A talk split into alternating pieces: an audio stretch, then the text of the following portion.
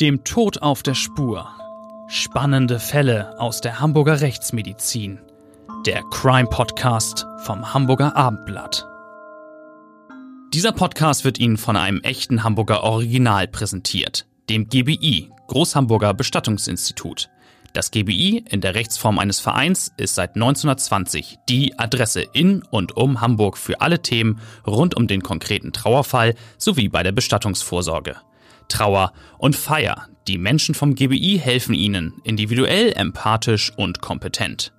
Mit der einzigartigen GBI-Bestattungsvorsorge regeln Sie zudem rechtzeitig alles für ein gutes Ende und erhalten vom GBI eine zeitlich unbegrenzte Preisgarantie. GBI, das Hamburger Original 15 Mal in und um Hamburg. Hallo, liebe Zuhörer, herzlich willkommen zu unserem Abendblatt Crime Podcast. Sie haben wieder eingeschaltet bei dem Tod auf der Spur.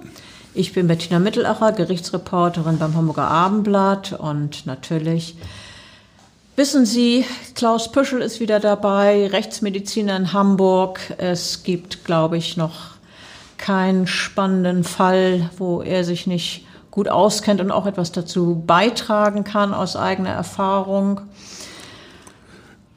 Ja, wir wollen äh, nebenher auch darauf hinweisen, dass wir diese spannenden Fälle natürlich auch in unseren Büchern dargestellt haben und äh, dass man das Ganze also auch äh, in, äh, in diesen Büchern Tote schweigen nicht, Tote lügen nicht, der Tod gibt keine Ruhe im Detail verfolgen kann. Und äh, der Fall, über den wir heute berichten, äh, finde ich, äh, ist ja ganz besonders spannend, weil ähm, er auch mit einigen Vorurteilen äh, aufräumt und äh, falschen Vorstellungen. Es geht ja um, um Erfrieren und äh, bei, bei dieser Todesart gibt es eine Reihe von, von Merkwürdigkeiten, die man kennen muss als Gerichtsmediziner. Wir haben diesen Fall genannt eiskalt abserviert. Und ähm, ich beginne mit einer Szenerie, die ein, wie ein Stillleben wirkt. Aber da war der Tod offenbar in einer besonders zynischen Laune. Zwei Körper sind wie gekontrapiert zu einer eigenwilligen, verstörenden Skulptur. Äh, sie liegen nah beieinander. Der eine ist gestreckt in Bauchlage mit leicht angewinkeltem Knie. Dann ein anderer Mann ist in Seitenlage und in gebeugter Haltung. Und beide Männer sind vollkommen nackt. Das Sterben birgt ja viele Geheimnisse und hier hat der Tod sich als ja, besonders fantasievoller Regisseur hervorgetan. Was ist geschehen in diesen letzten Momenten des Lebens dieser beiden Männer, die da so kläglich endeten, so schutzlos, hüllenlos in einem kleinen Park? Das ist die Szenerie, die ich gerade beschrieben habe. Klaus, du bist ja nun schon eine Ewigkeit hier in Hamburg als Direktor des Instituts für Rechtsmedizin. Aber unsere heutige Fall führt uns in die Zeit vor deiner Ära in Hamburg. Ja, erst nochmal kleiner Hinweis, äh, meine Ära in Hamburg äh, hat ja schon angefangen als junger Assistenzarzt, also schon 1976. Das ist wirklich inzwischen eine, eine halbe Ewigkeit. Ja, kann man so sehen. Ja, und äh, bevor ich äh, 91 als Chef Rechtsmediziner nach Hamburg kam, war ich einige Jahre Institutsdirektor in Essen. Das war für mich äh, so ein Intermezzo. Vorher in Hamburg, nachher in Hamburg, zwischenzeitlich mal eine Zeit im Ruhrgebiet. Äh, daran habe ich übrigens äh, super gute Erinnerungen. Es hat sehr viel Spaß gemacht, äh, dort zu arbeiten. Und äh, da habe ich auch eine Reihe ganz besonderer Fälle bearbeitet. Und ähm, dieser, über den wir äh, heute berichten, hat sich in der Vorweihnachtszeit äh, abgespielt. Wir sind im Jahre 1989 äh, und der war wirklich in vielerlei Hinsicht extravagant. War für mich damals übrigens äh, ja sozusagen eine, eine Eintrittskarte in die, in die Szene in Essen bei Polizei, Staatsanwaltschaft, weil ich den damals so besonders schnell und elegant aufklären konnte. Natürlich konntest du das schnell und elegant aufklären. Von dir erwarten wir gar nichts anderes. Ähm, aber du hast vorhin erzählt, äh, es war Vorweihnachtszeit. Nimm uns doch mal bitte mit so ein bisschen mit in die äh, in die Stadt und in die Atmosphäre. Ja, muss besonders gewesen sein. Äh, ja, klar. Also natürlich im Prinzip wie überall, aber im, Ruhrpott gibt es schon einige Besonderheiten. Äh, die Stadt Essen hatte sich äh, auch aufgeputzt. Äh, auch da gibt es natürlich Weihnachtsmärkte. Und das Stadtzentrum ist insgesamt festlich geschmückt mit Lichterketten, Tannengrün, glitzernden Kugeln. Ja, die Weihnachtsmärkte sind überall aufgebaut, ein Hauch von Lebkuchenduft. Liebe Zuhörer, stellt euch das so richtig vor. Das Aroma von gebrannten Mandeln, das hat die Nacht überdauert und jetzt sind wir in den frühen Morgenstunden. Ja, das mit dem, mit dem Lebkuchen und den Weihnachtsmärkten und dem Tannengrün, das klingt alles so hübsch und festlich und friedlich. Aber wie wir aus meinen ersten Sätzen heute wissen, wird es doch noch gruselig. Wie kam es denn dazu, dass die beiden Toten, von denen ich eingangs gesprochen habe, entdeckt wurden? Ja, das war auch eine ganz besondere Situation. Erspät hat die beiden nackten Leichen ein, ein kirchlicher Würdenträger, äh, der vom Balkon des äh, nahegelegenen kirchlichen Refugiums im Zentrum der Stadt auf die morgendliche Stille Essens geschaut hat. Ja, erleuchtet von den Laternen natürlich nicht ganz hell. Wir sind ja auch in einem Parkbereich. Der Kirchenmann hat auf dem Balkon gestanden, um seine Gedanken ein wenig schweifen zu lassen und über den Gottesdienst am äh, jetzt kommenden Sonntag zu sinnieren und über die Predigt, die er dann halten will. Doch da an der Peripherie seines Gesichtsfeldes, als er so über den Rand des Balkons schaut, da ist etwas, was ihn irritiert. Der Geistliche fixiert eine düstere Ecke des kleinen Parks gegenüber dem kirchlichen Refugium. Dort sieht er jetzt, als er genauer hinschaut, zwei aneinander geschobene, reglose Körper, von denen einer halb unter einer Bank liegt. Und, naja, für ihn besonders belastend, beide nackt übrigens. Haben wir schon gesagt. Der Würdenträger jetzt eilt er zum Telefon und äh, alarmiert natürlich sofort die Rettungskräfte und die Polizei. Aber die Bemühungen der Sanitäter sind zwecklos. Den beiden Männern kann niemand mehr helfen. Sie sind tot. Was geschieht dann? Ja, die äh, Polizei äh, denkt so an das, an das Schlimmste natürlich. Man sperrt das Gelände sofort großräumig ab also weit um diesen Park herum. Niemand soll auf dem Weg zur Arbeit oder bei einem frühmorgendlichen Spaziergang in dieser Szenerie äh, mit den beiden Leichen darüber stolpern. Und vor allem soll auch niemand dem Gelände zu nahe kommen, das jetzt nicht mehr ein friedlicher Park in der Weihnachtszeit ist, sondern ein Tatort. Man muss ja Spuren sichern, vorsorglich. Äh, ja, es kann ja hier was ganz Schlimmes passiert sein. Wie kommen die beiden nackten Männer hier in diesen Park? Alles erscheint wirklich möglich angesichts dieser ungewöhnlichen Szenerie mit diesen beiden vollkommen entblößten toten Männern. Da kann ich mir als Gerichtsreporterin zunächst mal vielfältige Varianten vorstellen. Das könnte ein Überfall sein oder ein Raubmord. Aber andererseits, warum hätte man dann die Opfer vollkommen entkleidet, wenn es ja ausgereicht hätte, ihnen ihre Habseligkeiten wegzunehmen und die Taschen nach Wertsachen zu durchwühlen. Äh, sollten die Opfer zum Ausziehen gezwungen worden sein, als weitere Demütigung womöglich oder Strafe? Denk mal daran, wir sind im Dezember, ja. Wir sind im Dezember, das, äh, ja. Eiskalt draußen. Kalt, ungemütlich und, und wir reden nicht von einem kuscheligen Bett, sondern wir reden von einem Park. Ja, klingt alles nicht so freundlich und friedlich. Denkbar ist ja ebenfalls da, angesichts der fehlenden Kleidung der Opfer, dass es ein Sexualdelikt gewesen sein könnte im homosexuellen Milieu. Dann gäbe es äh, noch zwei weitere Varianten, nämlich einen Unfall oder einen gemeinsamen Suizid, die rein theoretisch vielleicht noch denkbar wären, aber das erscheint den Ermittlern jedenfalls nicht naheliegend. Äh, denn die Frage ist natürlich, wer würde sich schon freiwillig bei Minusgraden seine Klamotten vom Leib reißen? Aber dann trittst du ja auf den Plan, wie wir auch in unserem Krimisachbuch Der Tod gibt keine Ruhe schildern und du löst dann den Fall.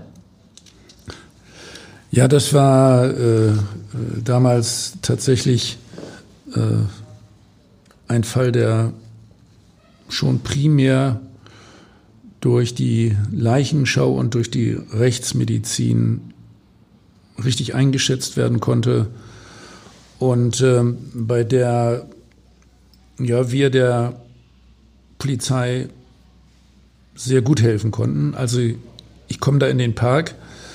Äh, in Essen war ich tatsächlich selbst auch immer 24 Stunden rund um die Uhr im Einsatz um diese beiden äh, Leichen in Augenschein zu nehmen. Da ich neu bin in Essen, spüre ich regelrecht körperlich den neugierigen, fast schon abschätzenden Blick des einen oder anderen Polizisten. Äh, für sie bin ich da im Ruhrpott der Neue, da aus Hamburg. Und äh, die wollen natürlich mal mitkriegen, wie ich so an diese Tatortsituation herangehe. Gerade zwei Monate zuvor habe ich meine neue Stelle als Institutsdirektor in Essen übernommen. Die Polizeibeamten sind gespannt, was ich für ein Typ bin und wie ich die Situation meistere, nachdem mich der Anruf der Ermittler morgens gegen 7 Uhr erreicht hat. Und du gehst natürlich nüchtern und systematisch vor. Ja, wie, wie immer. Ich war da schon innerhalb einer halben Stunde vor Ort und dann mit einem Blick registriere ich die Lage der beiden Körper und ihre Nacktheit und ich verliere mich äh, nicht in Gedanken über das Ungewöhnliche des Szenarios. Nüchtern betrachte ich den Pflastersteinbelag, auf dem die Leichen liegen und die angrenzende Hecke, die Parkbank, lass das alle auf mich, alles auf mich wirken, äh, die die beiden Männer beschattet. Einer der Männer ist äh, halb unter das eiserne, am Boden verankerte Sitzmöbel drunter gekrochen. Also das sieht so aus, als wenn er da hingekrochen ist. Sein rechter Arm ist fast rechtwinklig vom Körper abgespreizt, der Unterarm eigentümlich angewinkelt, sodass seine Hand in der Achselhöhle zu liegen kommt. Der andere Mann befindet sich dicht bei ihm. Er hat äh, beide Arme weit vor den Oberkörper geschoben seine Beine sind nahezu vollkommen gestreckt. An der Körperoberfläche beider Leichname befinden sich äh, ausgedehnte, dünnschichtige Anhaftungen von Erde. Die sind da offensichtlich rumgekrabbelt. Ja, also diese Anhaftung, Erdanhaftung, das könnte ja nun dafür sprechen, dass beide sich auf den Boden gewälzt haben. Ja, ja, also habe ja schon gesagt, das war jedenfalls mein erster Eindruck. Andererseits als Rechtsmediziner darf ich natürlich äh, ja nicht zu voreilig irgendwelche Schlüsse ziehen oder verkünden. Ich äh, bespreche also zunächst einmal mit den Ermittlern von der Mordkommission, die da war, die Maßnahmen zur Spurensicherung. Äh, es werden äh, von den Toten äh, zahlreiche Fotos gemacht. Es, es werden die üblichen Nummerntafeln aufgestellt um die genaue Fundsituation und die Haltung der Leichen zu dokumentieren. Erst dann dürfen die Körper überhaupt bewegt werden, um äh, die Vorderseiten, die lagen ja auf dem Bauch, und insbesondere die Gesichter genauer zu betrachten. So kennt man das ja auch aus dem sonntäglichen Tatort. Äh, und der Krimi-Fan weiß auch, dass nicht nur die Toten, sondern auch das nähere Umfeld genau dokumentiert werden so ist die Tatortarbeit ja auch im richtigen Leben bei euch, wenn ihr da tätig seid. Na klar, also die äh, diversen Blutspuren, die es hier gibt, werden fotografiert. Diese sind an mehreren Stellen um die Toten herum verteilt. Und äh, ja, wirr verteilt sind übrigens auch die diversen Kleidungsstücke, die äh, offensichtlich zu den toten Männern gehören. Klingt mal wieder merkwürdig. Das liegt so verstreut herum. Pullover, Schuhe, Unterwäsche und Hosen, das meiste Blut verschmiert, einiges zerrissen, durchnässt, so als hätten sich die Männer das vom Leib regelrecht heruntergerissen. Frage natürlich auch immer noch von fremder Hand, eventuell, was ist da passiert? Außerdem finden sich in der Nähe der beiden toten menschlichen Körper, das ist auch sehr wichtig jetzt, mehrere Korn- und Weinflaschen. All dies wird dokumentiert, die Lage der Kleidungsstücke. Es werden auch Blutspuren asserviert, also Abstriche äh, genommen. Und äh, die Kleidungsstücke werden dann alle eingetütet, natürlich jedes für sich. Das äh, Geschehen hat sich dort in diesem Park offensichtlich in einem relativ großen Umkreis abgespielt. Und das wisst ihr dann, weil man vielerorts kleinere Blutspritzer findet und äh, nicht nur direkt am Auffindeort der Leichen, stimmt's? Ja, genau. Am Fundort der Leichen im engeren Sinne fällt auf, dass die Männer offenbar den Schutz der Parkbank gesucht haben. Habe ich schon gesagt, der eine Mann liegt ja mit einem Teil seines Körpers darunter, der zweite Tote schräg daneben im Hinblick auf eine solche Auffindesituation spricht man äh, übrigens im rechtsmedizinischen Fachjargon ja von einem äh, terminalen Höhlenverhalten.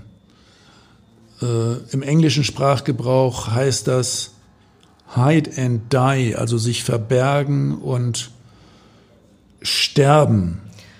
Das ist ja auch ein Verhalten, das man von angeschossenen und, und sterbenden Tieren kennt, die sich tief ins Gebüsch oder in Höhlen zurückziehen, um hier zu sterben. Ähm, ja, diese Tiere empfinden dann, wenn sie äh, todkrank sind, dieses Versteck offenbar als eine Art Schutzhütte. Aber genau das Gegenteil ist dann ja der Fall, denn hier kann Hilfe sie nicht erreichen und sie versterben dann einsam und in Abgeschiedenheit. Naja, aber zunächst suchen sie natürlich schon, schon Schutz. Sie versuchen sich äh, von der Gefahr zu äh, entfernen. Und äh, dieses äh, ist so ein Primitivverhalten. Äh, und man muss ja bedenken, äh, dass ja, die, die, die Menschen letztlich äh, ja auch dem Tierreich entstammen. Und äh, man fasst bei den Menschen dieses sogenannte terminale Höhlenverhalten äh, als ein Relikt von tierischen Reaktionsweisen auf. Sterbende Menschen, also auch sterbende Menschen ziehen sich zurück. Manchmal äh, findet man auch in Wohnungen solche Situationen vor, bei denen Todgeweihte noch unter das Bett kriechen oder einen Schrank aufsuchen. Das ist dann schon eine sehr merkwürdige Fundsituation. Man muss das einfach wissen. Die du Die, offenbar auch schon äh, mehrfach erlebt hast. So klingt das jedenfalls jetzt. Äh, ja, ja, in der Tat. Also sowohl draußen als auch drinnen solche Situationen kenne ich auch aus Auffindungssituationen im Freien, im Wald zum Beispiel. Äh, die, die Personen befinden sich im Sterbeprozess äh, tatsächlich dann auch mit Bewusstseinseinschränkung und äh, höhere Hirnfunktionen werden zunehmend ausgeschaltet und äh, dann äh, dominiert dieser Instinkt, dass das Aufsuchen einer, einer Höhlensituation das einzig Richtige ist. Ja, du hast es eben gesagt, äh, Instinkt, also hier gewinnen die Instinkte die Oberhand beim Menschen, Instinkte, die fast animalisch sind, wie bei einem sterbenden Tier. Aber äh, zurück zu unserem Tatort im Park. Wie ging es weiter? Ja, vor Ort führe ich diverse Untersuchungen durch, die zur rechtsmedizinischen Routine an einem Leichenfundort äh, gehören. Das sieht man ja zum Teil auch dann im Film im Tatort. Äh, Bei uns dauert das in der Realität allerdings deutlich länger. Bei der äußeren Leichenschau fällt mir speziell auf, dass beide Männer im Bereich der Knie und Ellenbogen flächenhafte rötliche Hautverfärbungen aufweisen und äh, dass es dort auch flächenhafte Abschürfungen äh, gibt, so als wenn sie auf Händen und Füßen herumgekrochen sind. Außerdem äh, weisen beide Leichen diverse Folgen von Gewalteinwirkungen auf. Sie haben an verschiedenen Stellen Unterblutung, Abschürfung, Hautaufreißung, speziell auch am Kopf. Und in diesem Zusammenhang bewegt mich natürlich die Frage, ob sie von einer anderen Person, also einem Dritten oder auch von mehreren anderen Tätern zusammengeschlagen wurden, vielleicht anlässlich eines Geschehens im homosexuellen Milieu. Immerhin, wir erinnern uns, sind sie ja beide nackt. Und die Kripo äh, hat zu diesem Zeitpunkt auch noch Zusammenhänge mit Rauschgifthandel ähm, erwogen, weil dieser Ort, dieser Park ein bekannter Drogenumschlagplatz in der Szene ist oder beziehungsweise äh, damals war. Ja, insgesamt äh, war das schon sehr, sehr spannend. Ehrlich gesagt habe ich die äh, Spannung übrigens auch ein bisschen künstlich äh, aufgebaut und aufrechterhalten. Äh, noch weiterhin zur Tatortarbeit. Äh, es geht also auch um die Eingrenzung der Todeszeit. Und äh, dazu überprüfe ich die sicheren Todeszeichen. Äh, Leichenflecke sind vorhanden, die sind noch ganz leicht wegdrückbar. Ich registriere eine mittelkräftige, eher beginnende Leichenstarre im Kiefergelenk. Das ist immer das Erste, wo sich die ausbildet, das Kiefergelenk? Ja, im Kiefergelenk äh, geht es immer los mit der Leichenstarre. Dann besteht eine ganz geringe Leichenstarre bei diesen beiden nackten Männern in den Knie- und Ellenbogengelenken. In den anderen großen Körpergelenken, also in Schulter und Hüfte, ist noch überhaupt keine Leichenstarre festzustellen. Und ich messe jetzt die tiefe Rektaltemperatur. Also tief drin im After die Temperatur mit einem speziellen, besonders langen digitalen Thermometer. Und dann Überraschung, bei dem einen Mann beträgt sie 24,8 Grad, bei dem anderen 24,2 Grad. Und daraus kannst du ja Rückschlüsse auf den Todeszeitpunkt ziehen, äh, aus der Höhe der Körper Körpertemperatur. Knapp 25 Grad bei beiden Leichnamen, das klingt sehr niedrig. Daraus äh, müsste man ja schließen, dass der Tod schon viele Stunden zurückliegt, oder? Klar, die Temperatur ist äh, hier in diesem Fall in der Tat sehr auffällig, weil unsere Körpertemperatur ja normalerweise 37 Grad Celsius beträgt. Also wir beide, während wir diesen Podcast aufnehmen, haben etwa 37 Grad. Ja, Hoffentlich nicht mehr. ja, weil das so spannend ist ne, mit den Zuhörern. Ja, äh, vielleicht ist es etwas höher. Innerhalb kommen wir zur Leiche zurück. Innerhalb äh, der ersten drei Stunden äh, nach äh, Eintritt des Todes, also zwei bis drei Stunden, bleibt diese Temperatur relativ konstant äh, auf diesem Niveau oder fällt nur ganz gering ab. Danach reduziert sie sich äh, etwa um ein Grad pro Stunde, jedenfalls bei so einem mittelkräftig gebauten Menschen, der zum Beispiel in einer Wohnung liegt. Da ich äh, aufgrund der Leichenflecke, die hier ganz leicht wegdrückbar waren, und äh, der gerade erst beginnenden Leichenstarre davon ausgegangen bin, dass die beiden Männer erst äh, ganz kurz vorher gestorben sind, also vor zwei bis drei Stunden, hätten sie eigentlich noch eine Körpertemperatur von deutlich über 30 Grad haben müssen.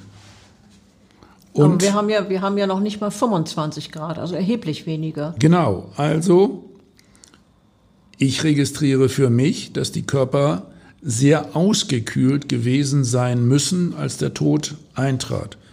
Die Männer waren also extrem unterkühlt, als der Tod sie ereilte. Und dies deutet jetzt darauf hin, dass die Todesursache in dem Fall ein Erfrieren, eine, eine Hypothermie gewesen sein kann. Jetzt brauchen wir von dir aber mal einen Crashkurs in Sachen Erfrieren. Ja, von allgemeiner Unterkühlung spricht man bei einer Körpertemperatur unter 35 Grad. Wenn der Körper weiter auskühlt, entsteht erste Lebensgefahr bei Temperaturen um 30 Grad. Okay, und was passiert mit dem Körper, wenn die Temperatur auf oder sogar unter diese 30 Grad sinkt? Ja, jetzt äh, schaltet der Körper runter. Ja. Also Atmung, äh, Blutdruck, Pulsfrequenz verlangsamen sich. Es können jetzt auch Herzrhythmusstörungen auftreten, die in Einzelfällen tödlich ausgehen, vor allen Dingen bei vorgeschädigten Menschen. Die sterben also durchaus bei Temperaturen um 30 Grad. Eine Abnahme der Herzleistung und der Sauerstoffversorgung der Körpergewebe äh, führt äh, nun auch zu Hirnfunktionsstörungen wie Benommenheit und Bewusstlosigkeit.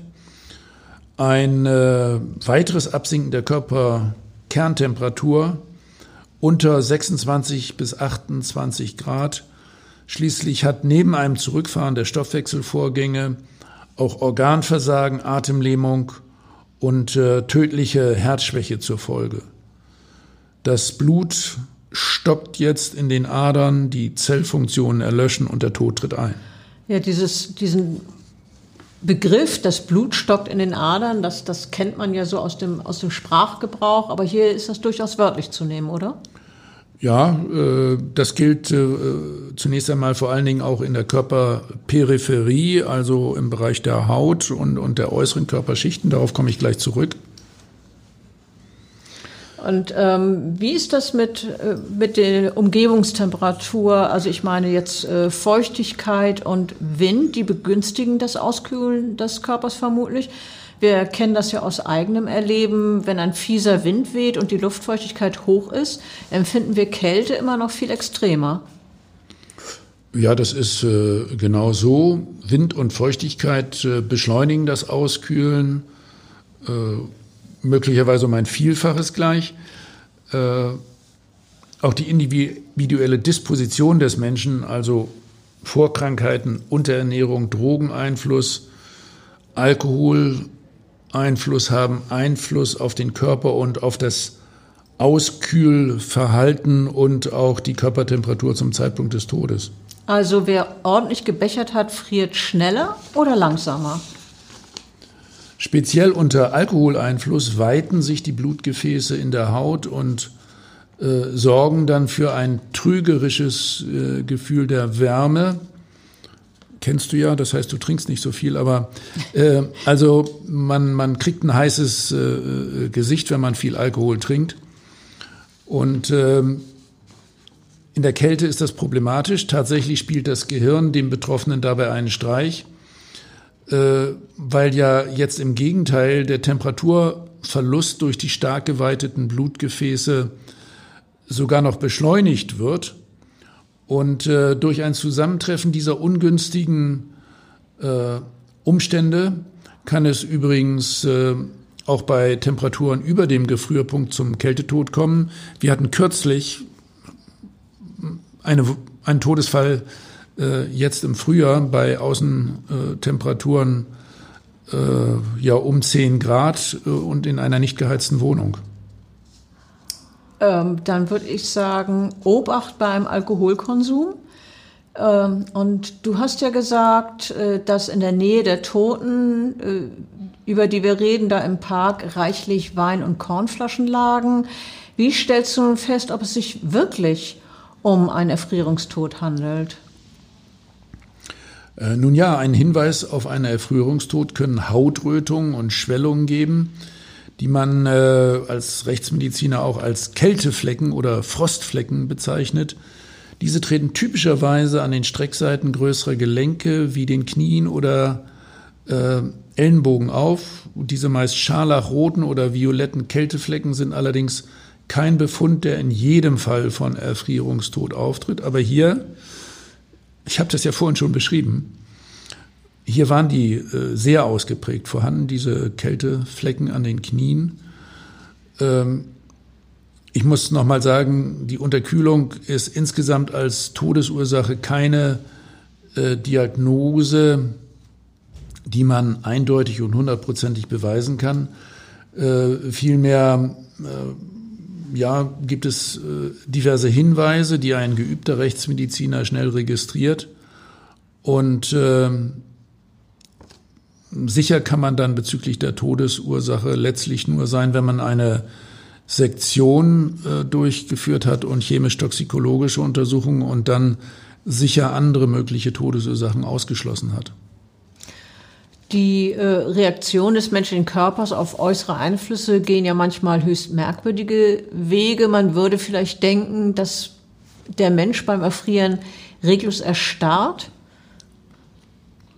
Sollte man denken, aber das ist mitnichten so.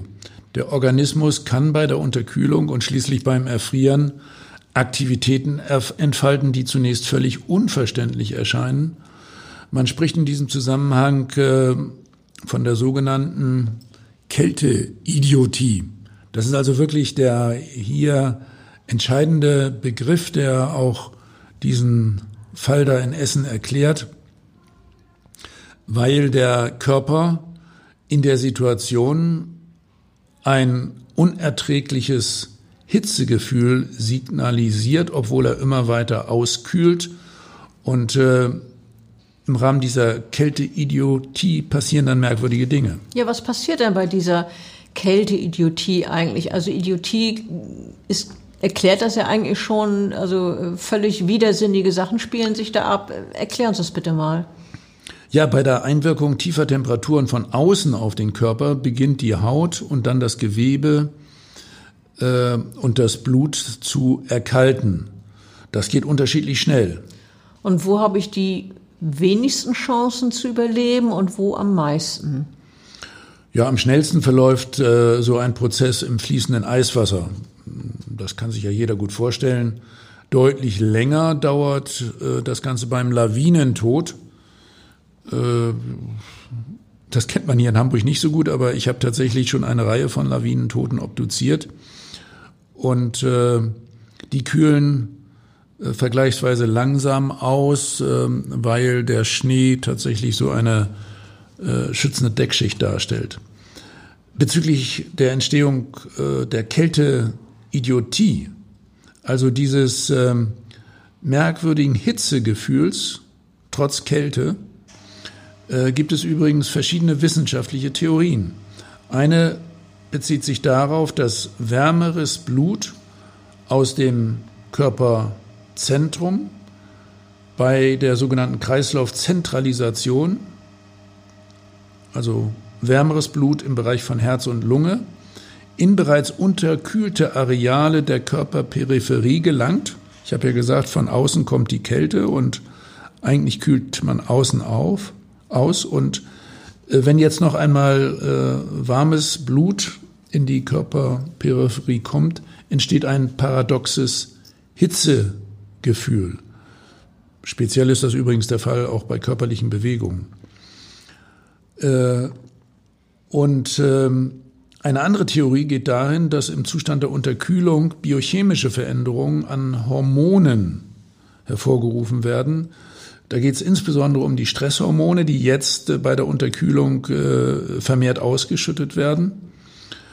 Mm, diese Stresshormone sind das Adrenalin, Adrenalin und das Noradrenalin. Und äh, diese jetzt veränderten äh, Stresshormone, die also umgewandelt werden bei Unterkühlung, diese chemisch veränderten Stresshormone lösen ein Hitzegefühl aus. Das Ergebnis ist dann, dass die Menschen äh, tatsächlich anfangen, sich zu entkleiden, weil es ihnen eben so heiß vorkommt. Und schließlich ziehen die sich völlig nackt aus. Das ist die Kälteidiotie. Und damit, mit diesem Ausziehen, wird natürlich auch die Unterkühlung und der Kältetod noch beschleunigt. Das, äh, denke ich, leuchtet jedem ein.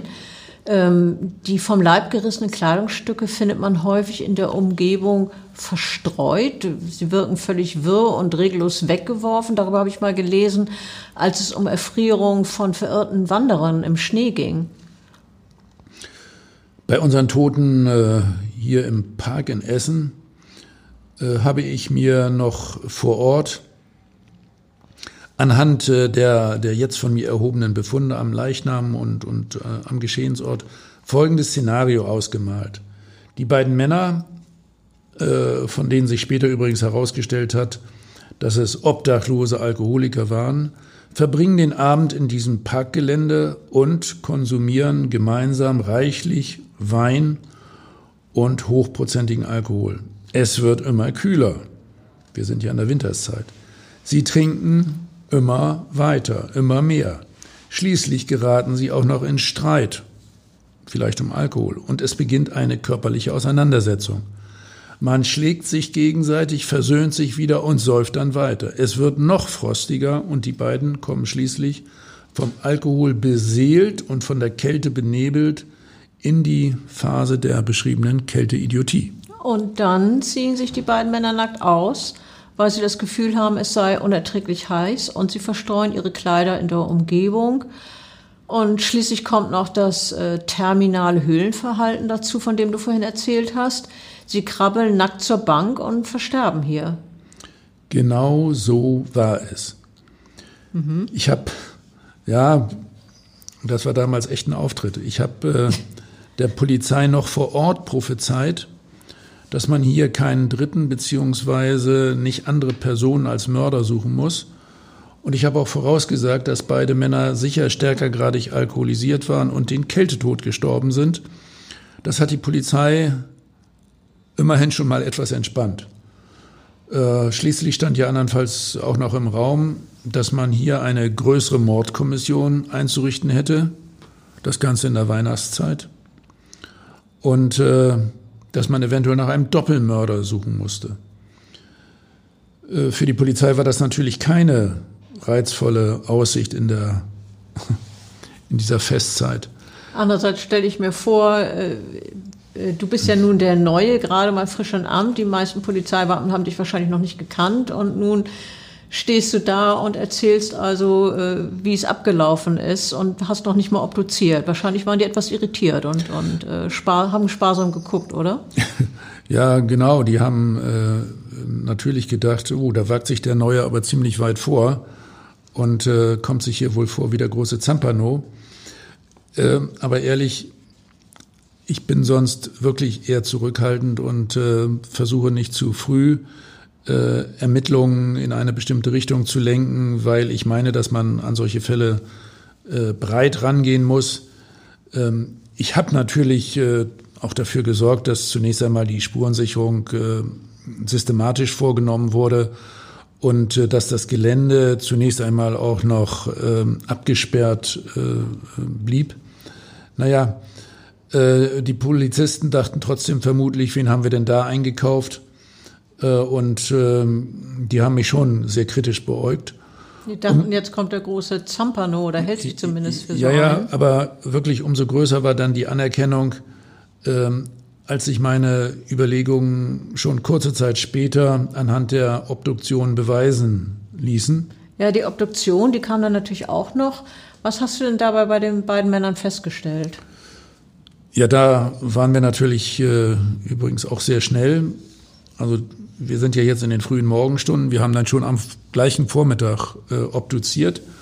Und ähm, ich habe äh, damals auch mein Labor auf Trab gebracht. Die haben auch sofort übrigens die chemisch-toxikologischen Untersuchungen und die Alkoholuntersuchungen durchgeführt. Bei der Sektion werden bei beiden Männern, der eine 34 Jahre alt, der andere 52 Jahre alt, eine ganze Reihe von Merkmalen äußerer stumpfer Gewalteinwirkung festgestellt. Unter anderem waren dies Schwellungen der Gesichtsweichteile und flächenhafte Blutanhaftungen. Der eine Tote weist zunächst oder weist zudem eine Kopfplatzwunde auf. Der andere hat eine Nasenbeinfraktur. Jedoch es gibt keine lebensgefährlichen Verletzung, also keine größere Blutung, keine Organverletzung. Äh, alle Blessuren sind durch eine Auseinandersetzung mit Fäusten, Schlagen, Kratzen, Schubsen und Hinfallen erklärlich. Die beiden Männer haben sich also ordentlich gebeult, entweder schon im Zustand der Verwirrung oder auch um den Alkohol oder weil sie sonst im Streit waren. Vorkrankheiten, die den Tod erklären könnten, hatten sie beide nicht. Abgesehen von einer auffälligen Leber, also einer Fettleber, die äh, bei beiden für eine deutliche Alkoholgewöhnung spricht. Also die Promillewerte bei den beiden Männern haben sich vermutlich in solchen Höhen bewegt, die ich niemals erreichen würde, oder? Nee, sicher nicht. Du nicht. äh, die Blutalkoholkonzentration liegt bei einem Mann bei 2,4 Promille, bei dem anderen bei 1,8 Promille. Ja, das ist ja ordentlich, oder? Ja, äh, typisch für die Situation bei Erfrierenden oder Erfrorenen ist es davon auszugehen, äh, dass äh, diese Blutalkoholkonzentrationen ja noch äh, ein, ein wenig höher waren, als der Erfrierungsvorgang eingesetzt hat. Die weiterhin durchgeführten chemisch-toxikologischen Untersuchungen haben ansonsten keinen Hinweis auf eine Drogenwirkung ergeben. Also bei denen ging es nur um Alkohol, nicht um Drogen, sonstige Drogen. Die Befunde der Sektion äh, sind äh, darüber hinaus insgesamt die typischen Folgen einer Unterkühlung. Das Unterhautfettgewebe, speziell an den Ellenbogen und Knien, äh, weist äh, Himbeer, Gelee-förmige und farbige Durchtränkung des Gewebes auf. Das sind diese typischen Kälteflecken, von denen ich schon sprach. Dann noch die Magenschleimhaut, sehr wichtig.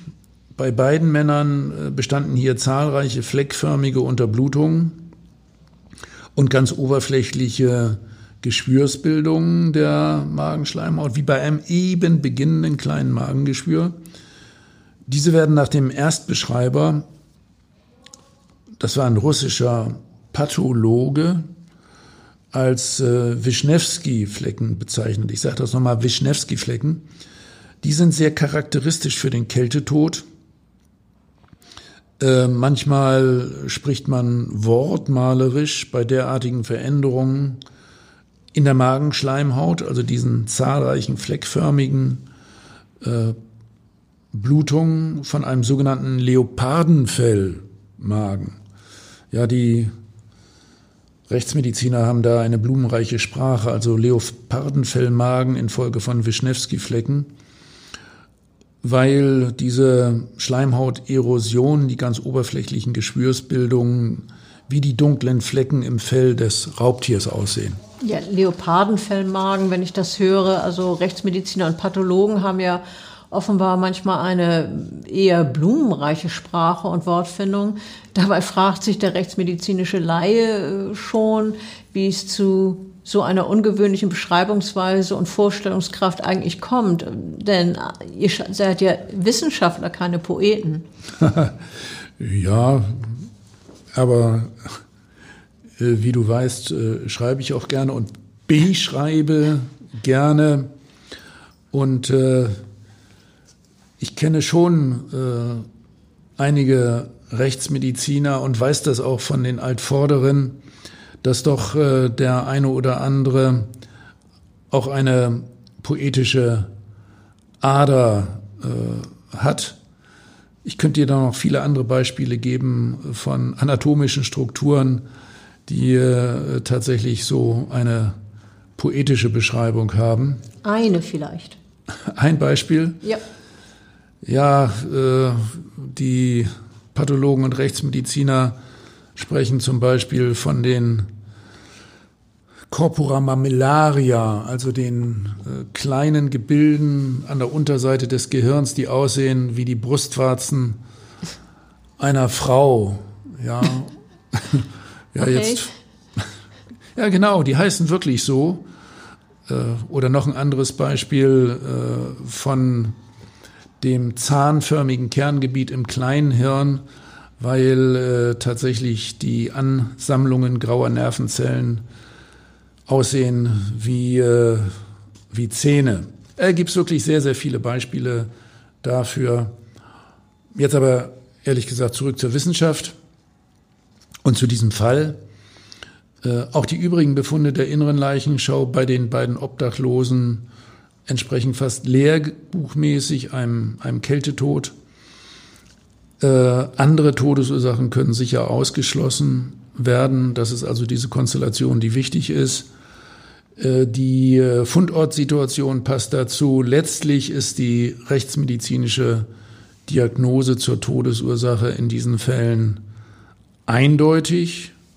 Erfrieren im stärkergradig alkoholisierten Zustand und im Zustand der Kälteidiotie.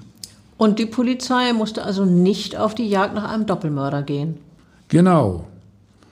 Die Polizei war über die Ergebnisse unserer Sektion sehr froh. Morgendlicher Tatort um sieben, Sektionen am Vormittag, am frühen Nachmittag hatten wir alles in der Kiste.